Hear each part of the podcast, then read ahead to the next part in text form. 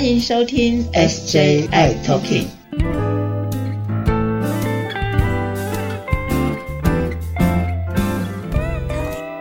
Hello，大家好，欢迎收听今天的 SJI Talking，我是 Jeffrey，我是师姐。哦，师姐，我们上一集真的哇，学习了好多好多好多新的东西哦。尤其有提到啊，其实，在我们亲密关系之后，爱爱之后啊，可能会有一些病毒，会有一些疾病会到我们身上来，比如说可能是梅毒啦、淋病啦等等之类的。然后呢，我们上一集有请到林医师，对不对？然后这一集我们是不是又要再请林医师再来跟我们了解，跟我们说一说很新很新的一个新的观念？叫多喜呢，所以这一集我们还是邀请到我们的冠言医师来跟我们讲多西 PEP 多喜是爱爱的事后预防药物。那我们欢迎林医师来帮我们更深入的来说明 dosi pep 好怎么吃怎么用。没错，我又来了，可以再来上我们这个 SJI Talking 非常好的节目哈。那我们欢迎兴奋要讲多西 PEP。那这个多西 PEP 其实它就是我们上一集有提到的多喜霉素多喜抗生素，不晓得大家还记得吗？嗯，哎，不知道的朋友们呢，可以回听上一集哦。嗯嗯嗯。那么 PEP 的意思呢，就是大家不晓得有没有听过 PEP 跟 PEP？有，H 大家有听过 HIV 的 PrEP，就是在我们事前的预防。对，事前 PrEP 的话就是事后的预防哈。事后预防 PEP。所以这样，Jeffrey，你懂这个 Dosi PrEP 的意思了吗？OK，那所以就应该是事后，对不对？我们亲密关系之后，事后的一些预防，对不对？对，就是用多喜霉素来做事后的预防。好的，嗯。那这个最主要是要治疗哪方面的一些疾病呢？对，这问的非常的好。它到底有什么神奇的地方呢？嗯，多奇霉素它可以拿来治疗梅毒、披菌，还有我们上一集也有提到的，也许尿道炎的疾病哦。那所以这个多奇霉素后来也有一些学者开始在幻想，说不定它除了治疗之外，哈，它也有预防的效果。所以他们在前几年开始试着把它用在这个呃有可能会得到性传染病的个案身上去做一个事后的预防，那也发现效果非常的好哦。对，我记得好像在去年的这个艾滋大会之后就大放光明哦，大家一直很热烈的在讨论这个话题。嗯，没错，呃，我们大概是前几年开始吼，有学者提出这样的想法，它的起源哦其实是多喜霉素。也许在更早的时候，哈，它有很多的治疗功用，所以它事实上也被拿来做像莱姆病啊，或者是疟疾啊的预防用药。那当然也有感染科的学者就开始思考说，也许它也有机会用在这个性传染病身上。哈，大家知道说，因为现在性传染病发生率哈越来越高了，那再来的话，就抗药性越来越强。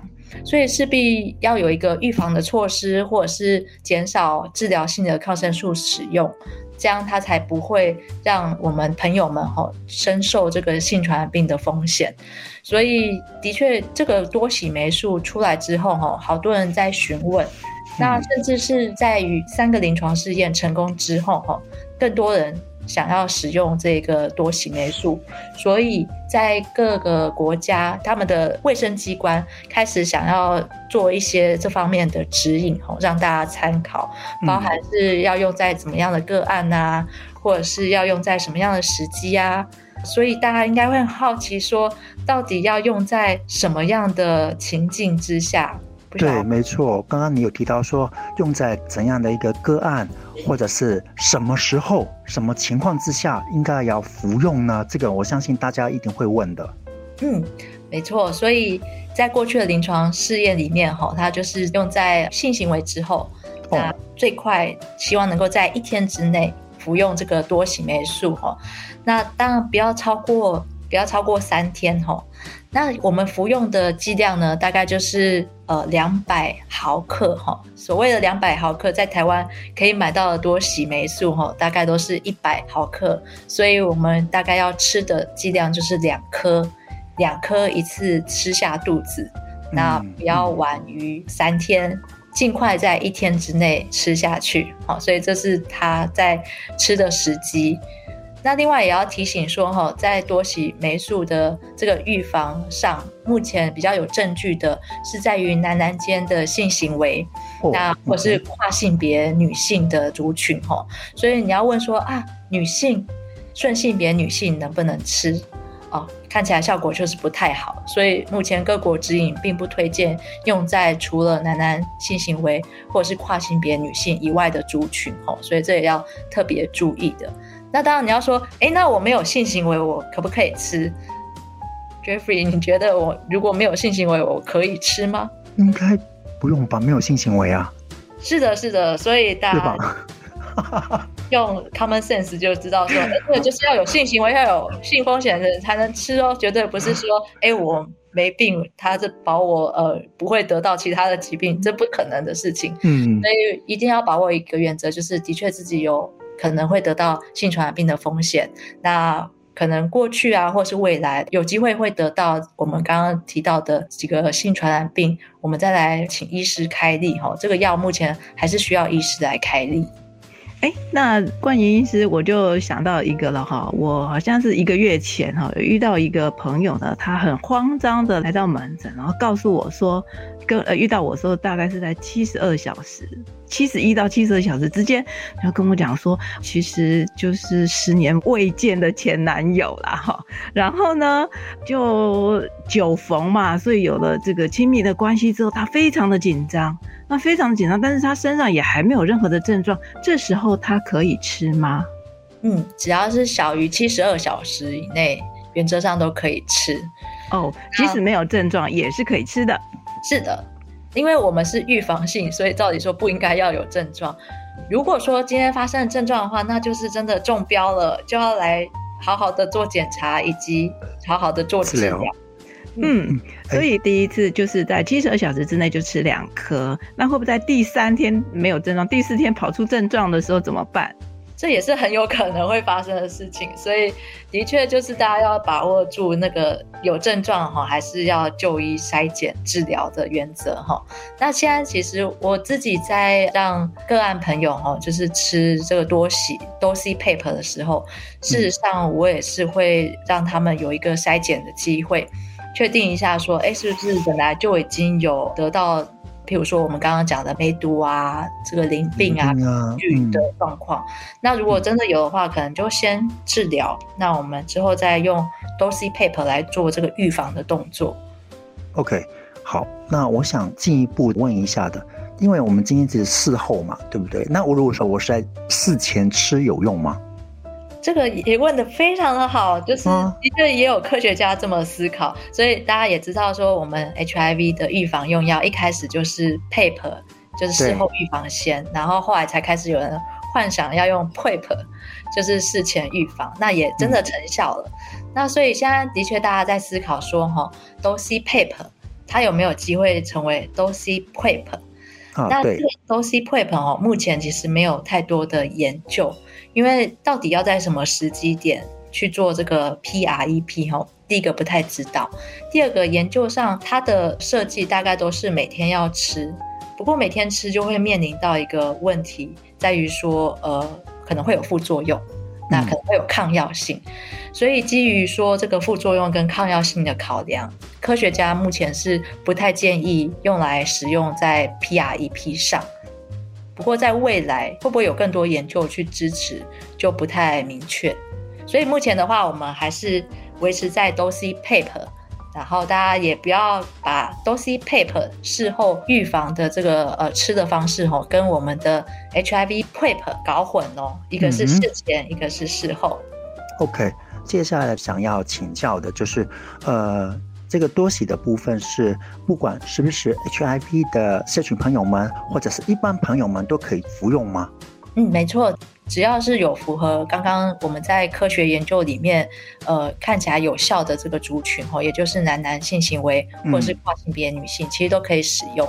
那比较可惜的是，女性哈本身 就是顺性别女性就比较没有办法使用，所以的确听众朋友有的是呃顺性别女性，那可能就比较说声抱歉。不过当未来哈还是有一些研究希望能够厘清说，哎为什么在女性上就比较没有效果？所以未来的确还会有更进一步的研究哈，再告诉我们答案。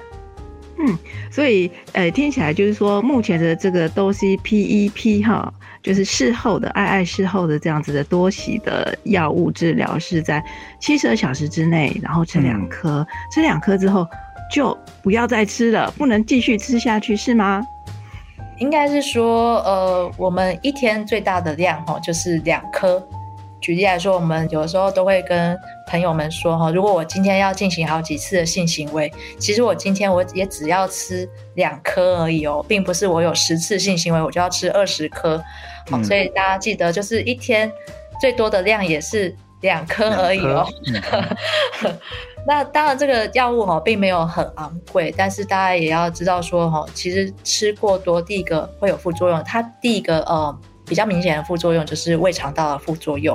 哦，那有的人会有头痛，虽然比例都不高，也不太容易会有断药的情形哈，但是其实还是多少会有一些副作用。那再来有一些呃学者哈，在这个比较短期的观察性研究哈，有注意到说，哎，这些研究告诉我们抗药性会增加一点点。那这也是在呃目前很多学者想要。去做后续的观察，看看是不是的确多洗霉素用越多越容易产生抗药性吗？这一点其实也有待厘清哈。所以大家呃要记得就是要吃对时机，那吃对剂量，这样才不会增加抗药性或者是增加我们的这个副作用。嗯，那我想请问一下冠医师啊，呃，如果说我一个朋友呢，他今天吃的这个 PEP 都是 PEP。好，那吃完之后呢？三天后，哎，他其实又有一个呃，觉得不是很安全的这个爱爱之后，三天后，然后他又觉得怪怪的，所以又再吃了一次。那如果说第二个礼拜又再吃了一次，在这个频率上看起来是，呃，比如说一个礼拜会有一次这样子的频率，算是高的吗？算是呃有可能会产生抗药性吗？因为我们也不希望说为了这个预防而产生了另外一个抗药性的问题出来。嗯嗯，嗯的确这是一个很难平衡的问题哦。因为就个人的观点，或是就现在的角度来看哦，其实呃如果平常不会有机会产生性传染病。自己本身就很想预防这件事情，因为我总不会想说我一直复发梅毒，一直在被感染淋病或者是皮菌，所以就个人的立场哦，的确它是一个好的用药哈。那你要说频率到底怎样是对的，其实每个人都不太一样，所以也有很多个案朋友问我们说，哎。其他人都开多少颗？那我们真的很难回答这个问题。谁知道你发生几次性行为呢？谁知道他发生几次性行为？嗯，所以这是因人而异嘛。所以大家也可以看自己的状况。那把握原则就是一天不要超过两颗的剂量。哈，那这样就是一个目前来说看起来是一个正确的吃法。那抗药性的部分，哈，的确没有办法呃理清说到底吃多少剂量，哈，就。会容易产生抗药性，这实在是目前没有办法回答的问题哈。只能说就是在对的时机有吃下去，那尽量减少它的使用，会是减少抗药性的一个好方法。嗯，其实我们比较担心的是，如果是抗药性的话，而以后就没有这个多喜可以吃了，那怎么办？所以我们都希望是能够安全，而且能够让它还是持续有效的来保护我们啦。嗯。是的，所以现在其实有很多国家，他们有在做这个抗药性的监测哈，所以不要说呃，民众可能会害怕，事实上更高位的这个呃主管机关，他们也更害怕。举例来说，像美国哈，就有在做非常积极的这个抗药性的文献回顾，以及就是呃抗药性的监测哈，所以。大家其实都很努力在这一块，就算主管机关很担心抗药性这一点，多喜霉素还是被很多的国家哈推荐的原因，就是因为它有立即解决这个性传染病发生的频率越来越频繁的一个状况哈。嗯，那以及就是因为它发生的频率太频繁了，以至于说呃，对于其他的抗生素抗药性的形成哈，所以这个其实是有助于说呃减少全世界的性传染病，也减少全世界其他抗生素的抗药性的这个。风险哦，但它还是有它的好处，这也是为什么它目前还是被呃大部分的国家开始推进使用哈。OK，的确，这样子听起来就是 Dosi Paper 的确是一个呃在立即性的预防性传染病很重要的一个很有效的一个策略。那当然也不是因为说有了这个多喜 Paper，然后我们就可以比较。高频率，或者是说比较呃放心的大胆的，对，放飞自我，好像也不是这个样子哈。那所以其实，其实我们呃会跟大家来介绍这么一个概念，并不是要鼓励大家，而是要告诉大家，如果真的发生这样子的状况，你怀疑或者你觉得不安，你觉得想要先事后的这个预防，那治疗一下的话，就赶快采取行动，在七十二小时之内把这件事。情给停住，好，那我们也都知道说，如果说有这个病毒，有这个 HIV 病毒，再加上有性传染病的时候，其实还是会传染这个疾病跟病毒出去的。所以，我们尽快的把它治疗好之后呢，可以减少这个疾病继续传播出去的风险跟呃影响别人的机会。对，没错，就是在第一时间先把它 stop。停止住，然后不要传染出去。哎，对了，林医师有个问题突然想到的，呃，我们在吃多喜的同时，比如说有朋友在吃那个抗病毒的药物，那抗病毒药物跟多喜可以同时一起服用吗？哦，这个没有问题哈，因为多喜霉素它本身跟我们的抗病毒药并没有任何的交互作用，所以一起吃是没有问题的。OK，OK，好，嗯。太棒了！我们今天让朋友们呃更清楚的认识什么叫做多喜 PEP，就是爱爱之后的对事后的一个预防性的药物。呃，在台湾是只有吃多喜两颗一次就行了，但是要在七十二小时之内，当然最好是在二十四小时之内能够吃的话，效果会更好更快。但我们并不鼓励大家常常去吃多喜 PEP 哦。对，我觉得怎么说还是一个抗生素，对不对？是的，嗯，好哇，好棒啊！今天真的学到好多，下再一次谢谢我们的林医师，谢谢你，谢谢，谢谢你，谢谢。然后对，然后跟大家讲这个这么这么这么新的一个观念呢，多洗 PEP 啊，感谢感谢感谢，谢谢。那也谢谢大家的邀请哈，让我可以分享这个呃多 C paper 正确的时机跟吃法。嗯，下次如果有更新的进展，要赶快告诉我们哦。好的，OK OK，好，那我们今天的节目先到这里喽，我们下一集再见啦，拜拜，拜拜，谢谢林医师，拜拜，拜拜。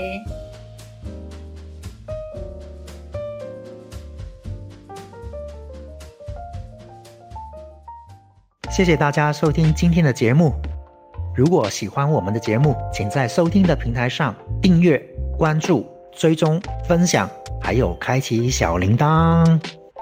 如果你有任何的疑问或建议，你可以在 FB 粉专和 IG 上搜寻 SJI Talking 留言给我们哦。也欢迎你写信给我们，我们的信箱是 SJI Talking at gmail.com。我是世杰，我是 Jeffrey，我们下集再会喽。